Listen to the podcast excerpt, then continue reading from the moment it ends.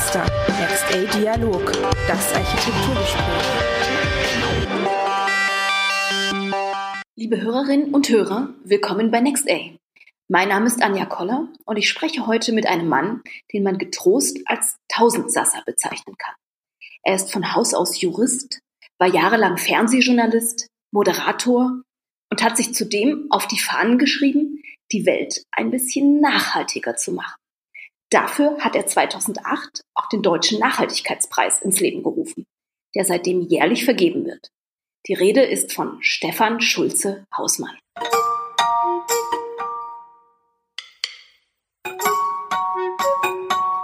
Herzlich willkommen zum Next A Podcast. Ich freue mich sehr, ähm, dass wir die Gelegenheit haben, uns mit Ihnen zu unterhalten. Sie sind der Gründer des Deutschen Nachhaltigkeitspreises und meine erste Frage lautet eigentlich ganz schlicht und einfach, wie kam es eigentlich dazu, dass Sie 2008 den Deutschen Nachhaltigkeitspreis ins Leben gerufen haben? Da kamen ein paar Gründe zusammen. Zum einen äh, ein wenig aus meiner Biografie. Ich habe über viele Jahre andere Preise moderiert als Moderator für ZDF Dreisat, unter anderem den Deutschen Umweltpreis und auch andere Preise für die Wirtschaft, so in der freien Wildbahn. Und damals ähm, fiel mir auf, dass der Deutsche Umweltpreis ein eher grüner Preis ist, der sich sehr stark mit ökologischen Fragen befasst hat und dass eine Auszeichnung hm, zunächst für die Wirtschaft fehlte, die den gesamten Begriff der Nachhaltigkeit in den Blick nimmt. Und so habe ich damals äh, die Idee entwickelt, den Deutschen Nachhaltigkeitspreis zu vergeben, habe mich auf Partnersuche gemacht und dieses war auch der Zeitpunkt, als das Thema Nachhaltigkeit mit Macht hm, auf die Agenda drängte, von verschiedenen Seiten getriggert und unterstützt. Und wir hatten das Gefühl, wir sind damals mit der richtigen Idee zur richtigen Zeit am Start. Ähm, Sie haben ja jetzt gerade schon ähm, das ähm, Wort Nachhaltigkeit angesprochen. Also es wird ja teilweise relativ inflationär verwendet. Ähm, es gibt auch Firmen, die damit so ein bisschen Greenwashing betreiben. Was bedeutet denn Nachhaltigkeit für Sie und was ist, was ist die Definition für Nachhaltigkeit ähm, des deutschen ähm, Nachhaltigkeitspreises? Über Nachhaltigkeit gibt es viele Definitionen. Eine einfache und für mich immer gut verständliche war, dass Nachhaltigkeit auf drei Säulen steht. Einer ökologischen, einer ökonomischen und einer sozialen. Und dass das Ziel von nachhaltigem Handeln ist, diese drei Ziele nämlich zum einen ökologisch zu handeln, die Natur nicht zu zerstören, sozial zu handeln, mit Menschen gut umzugehen, am besten weltweit und die ökonomische, damit auch noch wirtschaftlich stabil zu arbeiten, dass diese drei Säulen zum Ausgleich, zu einer Balance zu bringen sind. Dass also ein Handeln immer diese drei Aspekte beinhalten soll. Das ist eine Definition. Äh, eine andere Definition ist es, ähm, die damals von der Brundtland-Kommission der Vereinten Nationen gefunden wurde, so zu handeln, dass die Erde nachfolgenden Generationen unbeschädigt übergeben und überlassen werden kann. Also so zu agieren, dass die Erde haltbar bleibt, dass sie zukunftsfähig bleibt. Diese beiden Definitionen nehmen wir uns zur Seite und spezifizieren natürlich äh, in, in, in, großem Umfang, weil das natürlich sehr allgemeine ähm, Definitionen sind. Und in unseren Spielregeln brechen wir diese Definitionen herunter auf die verschiedenen Bereiche, in denen man sich bei uns bewerben kann. Mhm. Ähm, welche Bereiche sind das denn, Herr Schulze-Hausmann? Wir haben gestartet 2008 mit dem Unternehmenspreis und haben geübt, haben auch im Unternehmenspreis üben müssen. Ähm, das Projekt ist ein Lernfeld. Wir haben damals auch ähm, Dinge nacharbeiten müssen, gemerkt, dass anderes besser funktioniert. Wir hatten zum Beispiel am Anfang einen zu ausführlichen Fragebogen und haben gemerkt, dass wir es zwar gut gemeint haben, ganz viele Dinge erheben zu wollen, aber die Unternehmen fanden das zu lang und zu aufwendig. Wir mussten das ein bisschen reduzieren, umjustieren, würde ich sagen. Und wir müssten mit der Zeit gehen, indem wir ja die Spielregeln auch verändert, auch sozusagen anspruchsvoller gemacht haben, denn Nachhaltigkeit hat sich entwickelt. Die Städte kamen dazu, 2012, Forschung ebenfalls, später ein Architekturpreis, über den wir vielleicht gleich noch reden, ein Startup-Preis und in diesem Jahr launchen wir den Designpreis. Wie kann denn Design nachhaltig sein und inwiefern geht es bei diesem äh, Preis oder bei dieser äh, Bewertung um mehr als um Ästhetik und Gestaltung? Und mit welchen Kriterien arbeiten Sie da, mhm. Herr schulze Oh, da sind ja viele Fragen hinein. Also, fangen wir mal vielleicht, fangen genau, vielleicht fangen wir an. Wie kann Design an. eigentlich nachhaltig sein? Ähm, es kam zum Designpreis, weil wir bemerkt haben, wie wichtig die Rolle der Designer ist. Die haben es in einer ganz, ganz frühen Phase der Produktentwicklung, aber auch der Entwicklung einer Dienstleistung oder eines Systems in der Hand, ähm, die Nachhaltigkeitsschienen zu legen. Sie definieren das Material, sie mit der Materialentscheidung und der Entscheidung der Form der Gestaltung trifft man sehr häufig auch schon Vorentscheidungen für die Lieferkette. Man kann sich fragen, ob man an dieser Stelle schon gleich den Lebenszyklus mitdenkt. Also die Frage, ist das, was ich da mache, recyclingfähig? Wie wird es verpackt? Wie geht die Logistik?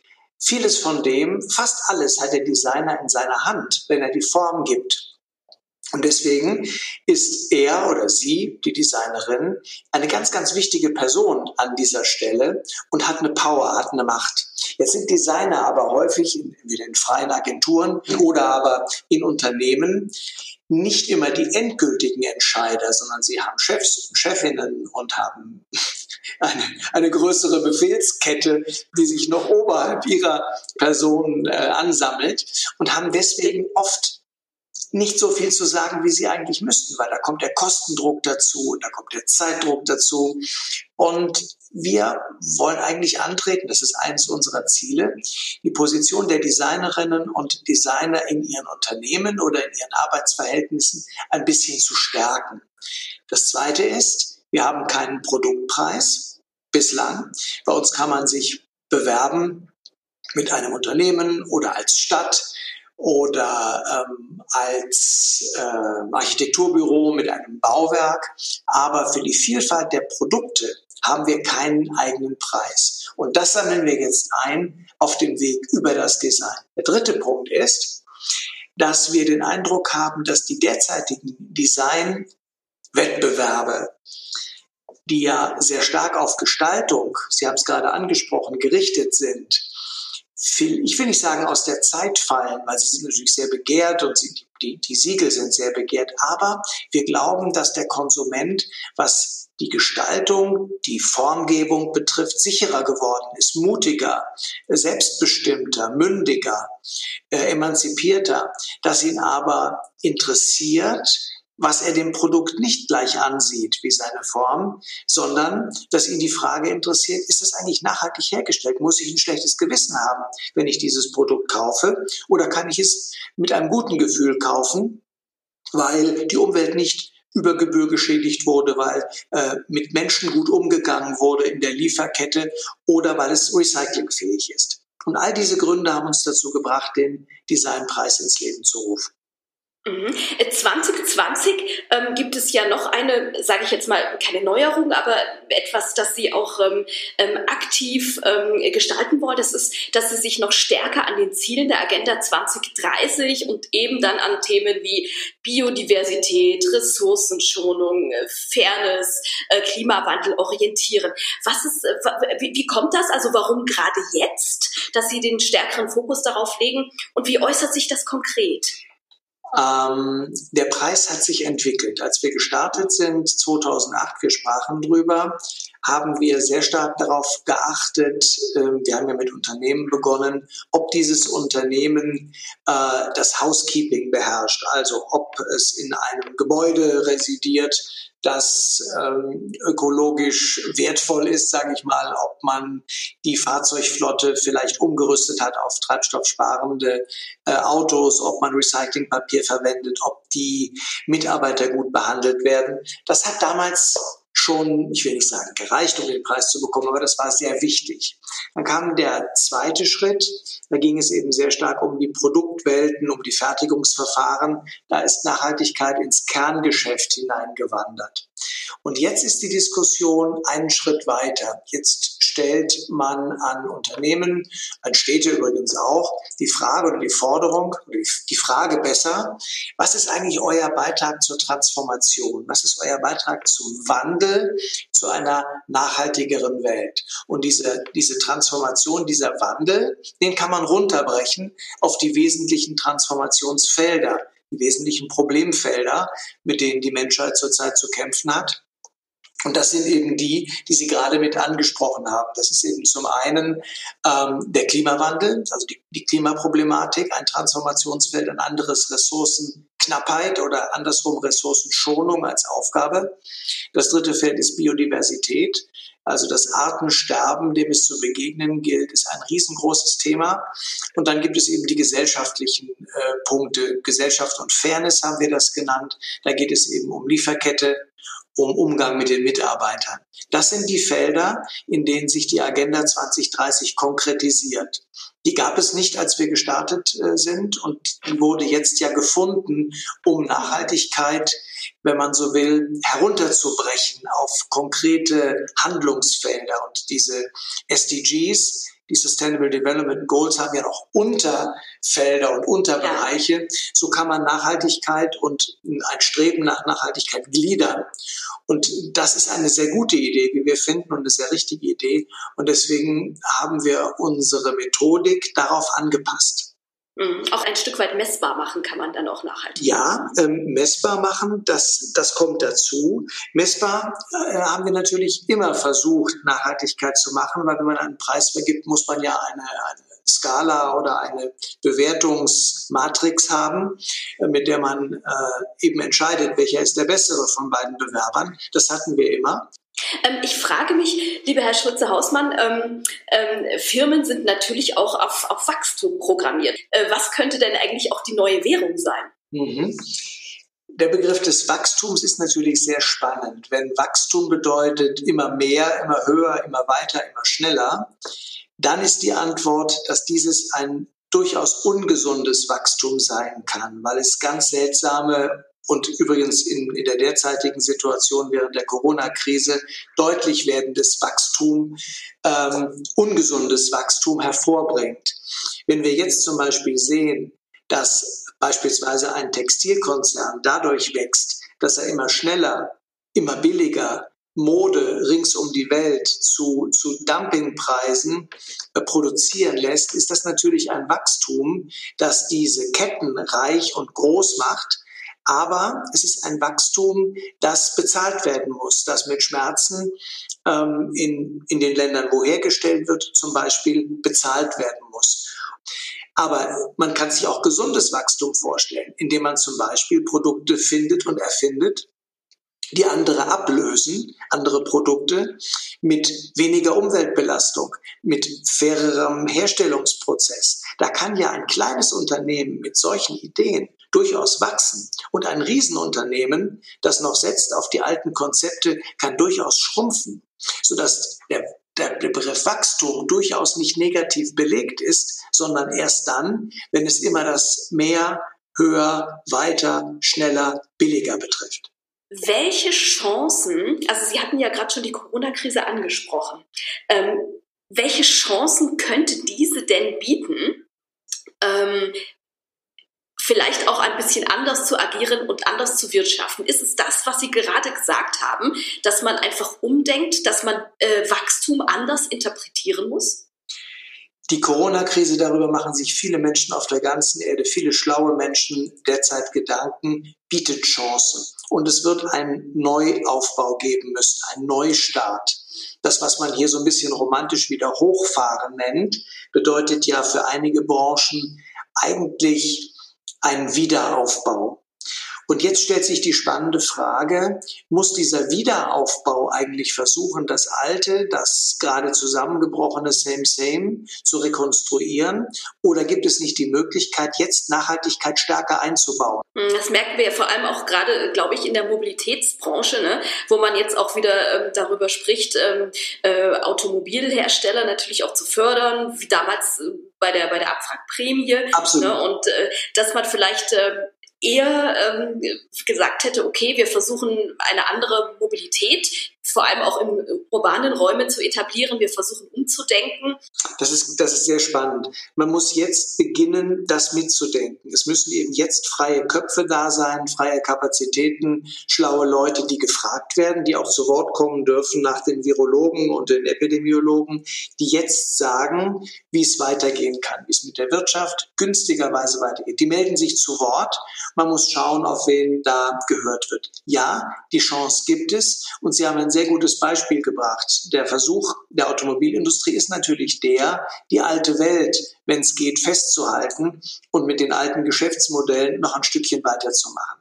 Diese Zäsur, die wir jetzt haben, ähm, kann aber, und das ist schmerzhaft, und deswegen muss man das auch natürlich sehr differenziert betrachten, kann auch dazu führen, dass die alten Geschäftsmodelle ähm, deutlich ähm, sich überholt haben und dass man anders starten muss. Das geht dann, das ist dann so. Jetzt kommt natürlich sofort das Argument, überhaupt nicht unberechtigt, hier sind so viele Arbeitsplätze.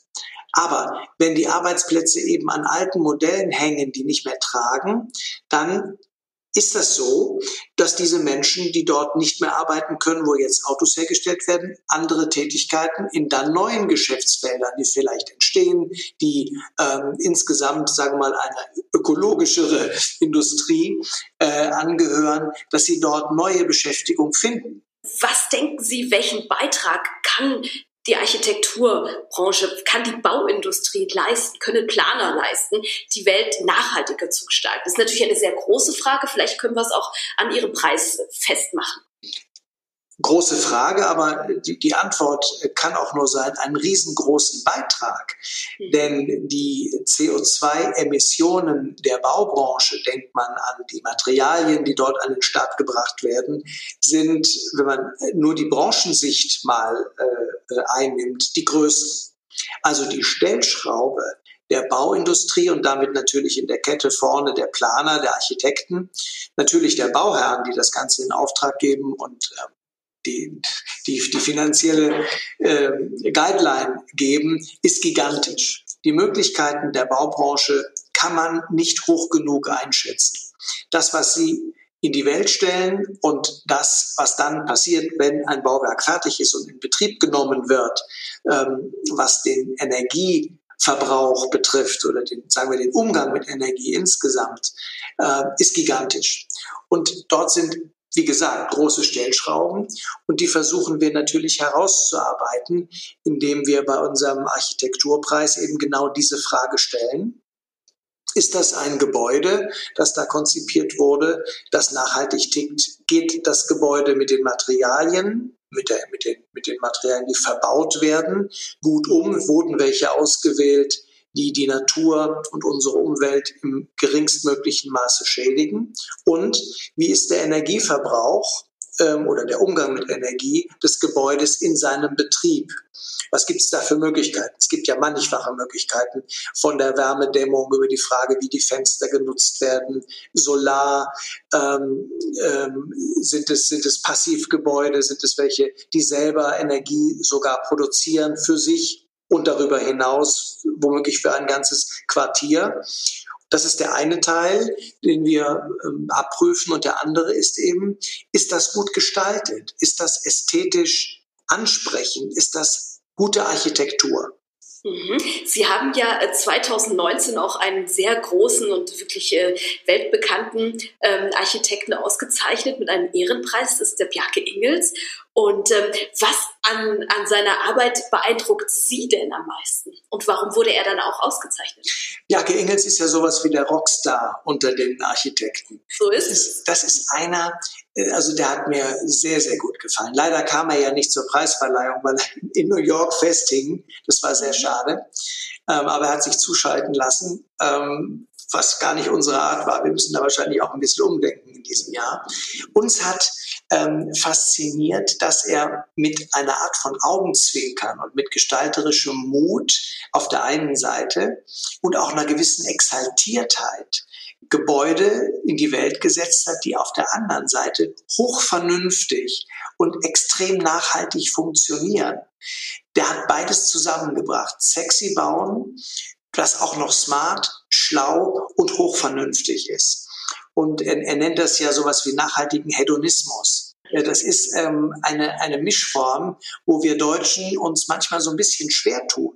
Das was, was schlau ist und vernünftig auch noch ein bisschen cool aussieht und ein bisschen sexy ist.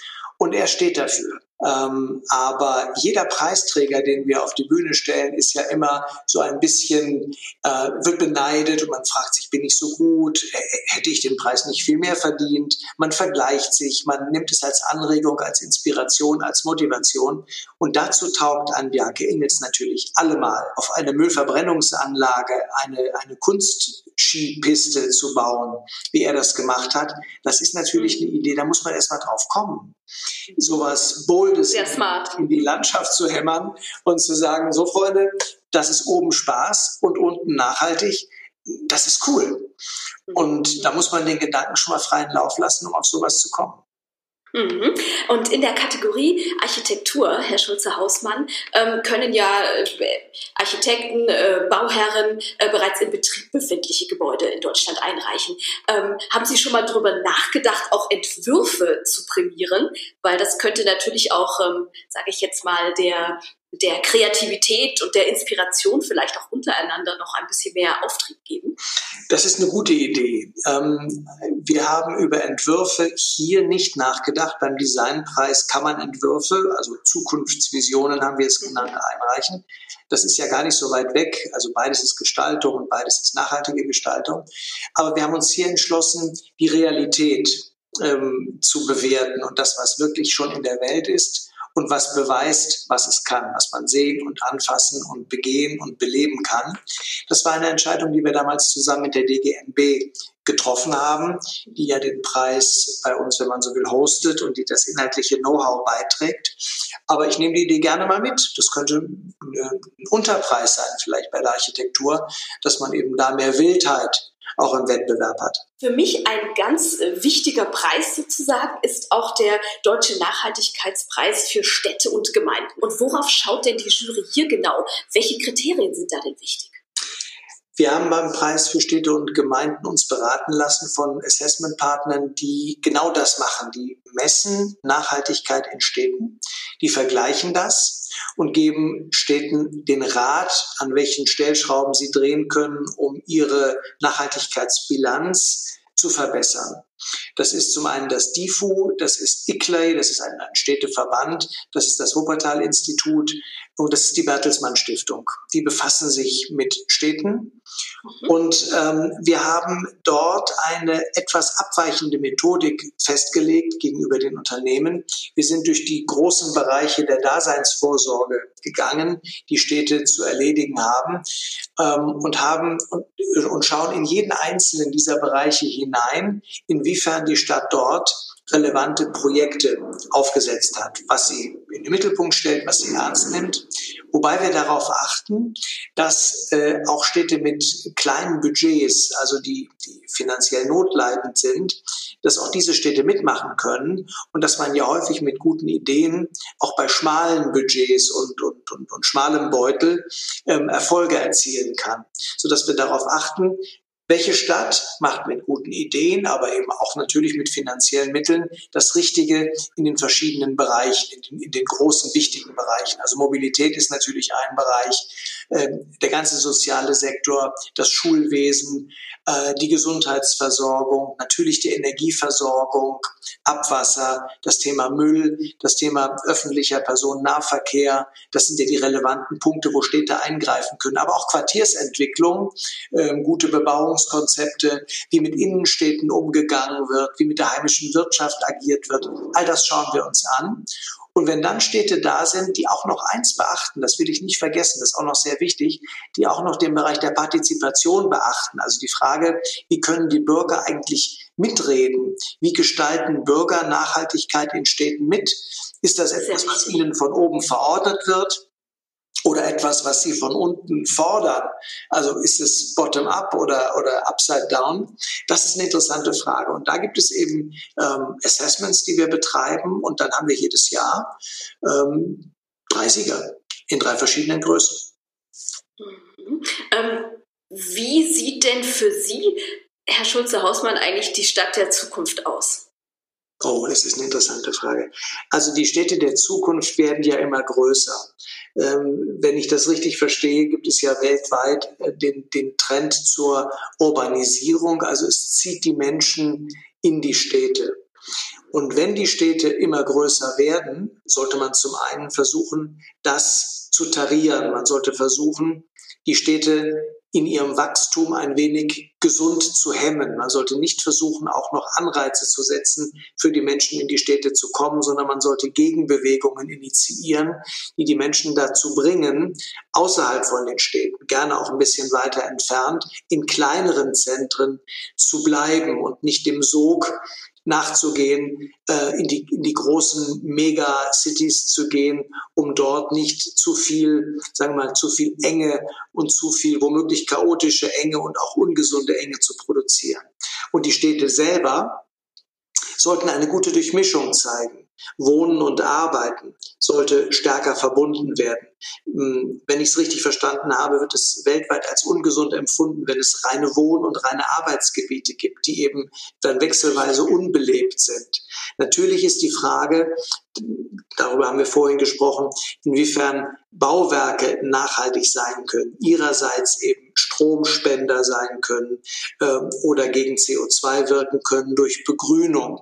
Wie, wie kann das funktionieren? Ich glaube, das sind, das sind so die, die wesentlichen Aspekte. Lebenswert ähm, für die Menschen gebaut und nicht für Prozesse, Abläufe und Business, sondern für die einzelnen Menschen gebaut. Das wäre wünschenswert. Das könnte ja auch zum Beispiel eine, eine Kategorie bei dem Deutschen Nachhaltigkeitspreis für Städte und Gemeinden sein. Also dass man einfach, ähm, dass man einfach ähm, Quartiere entwickelt oder dass man, dass man Planungen macht, dass man Kommunen ähm, einfach auch äh, da vielleicht auszeichnet, wenn sie wirklich ähm, äh, Designs und, und Planungen ähm, durchführen, die sich am Menschen letztendlich orientieren. Hm, es ist ganz sicher etwas, was unsere äh, Jurymitglieder mitdenken, also sowohl beim Architekturpreis als auch beim Städtepreis, dass dort äh, mit den Menschen gut umgegangen wird. Das ist die, die eine der großen Säulen der Nachhaltigkeit, eben der soziale Aspekt. Und das heißt ja nichts anderes, als dass Menschen mit Mitmenschen gut umgehen. Und das ist ein wesentlicher Faktor. Lieber Herr Schulze-Hausmann, meine letzte Frage wäre, also den Deutschen Nachhaltigkeitspreis, den gibt es ja jetzt schon sage und schreibe zwölf Jahre. Wenn Sie jetzt Bilanz ziehen würden, was haben Sie denn jetzt eigentlich schon alles erreicht? Als wir angetreten sind, war Nachhaltigkeit ein Bashing-Thema. Das war ein Thema, da gingen NGOs auf die Straßen zu Recht und protestierten und sagten den großen Unternehmen, ähm, ihr versaut die Umwelt, ihr geht mit Menschen schlecht um, das muss sich sofort ändern. Wir sind damals angetreten mit dem Gegenteil. Wir haben ähm, gute Arbeit in dem Bereich gewürdigt. Wir haben diejenigen auf die Bühne gestellt, die gute Leistungen gebracht haben. Das ist eine Kultur der Anerkennung. Und ich denke, wenn wir schauen, inwiefern wir wahrgenommen werden und was wir angerichtet oder ausgerichtet haben könnten, dann ist das, dass wir Nachhaltigkeit ein wenig in die Richtung dessen geschoben haben, was anerkennenswert und wertschätzenswert ist. Wir bringen viele Menschen zusammen, die sich treffen, die sich vergleichen, die sich inspiriert fühlen und von unserem Kongress und von der Preisverleihung nach Hause fahren mit dem Kopf voller Ideen, die sie am liebsten ab dem nächsten Montag umsetzen wollen, die sie gesehen haben, anhand derer sie ihre eigene Arbeit in Frage stellen. Das ist etwas, was wir schaffen können. Und wir haben durch die vielen tausend Bewerbungen, die wir äh, bekommen haben und abgearbeitet, denen wir auch Feedback äh, gegeben haben, den Bewerbern, glaube ich, geschafft, dass das Thema von mehr Menschen noch etwas ernsthafter durchdacht und in ihr tägliches Arbeitsleben eingebaut wird und, und dort berücksichtigt wird. Da sind wir natürlich zusammen mit vielen anderen, die in diese Richtung arbeiten. Aber ich könnte mir vorstellen, dass wir hier und da eine sinnvolle Inspiration gegeben haben. Wunderbar. Ich danke Ihnen, lieber Herr Schulze-Hausmann. Es war ein sehr, sehr spannendes Gespräch. Vielen Dank ähm, an Sie.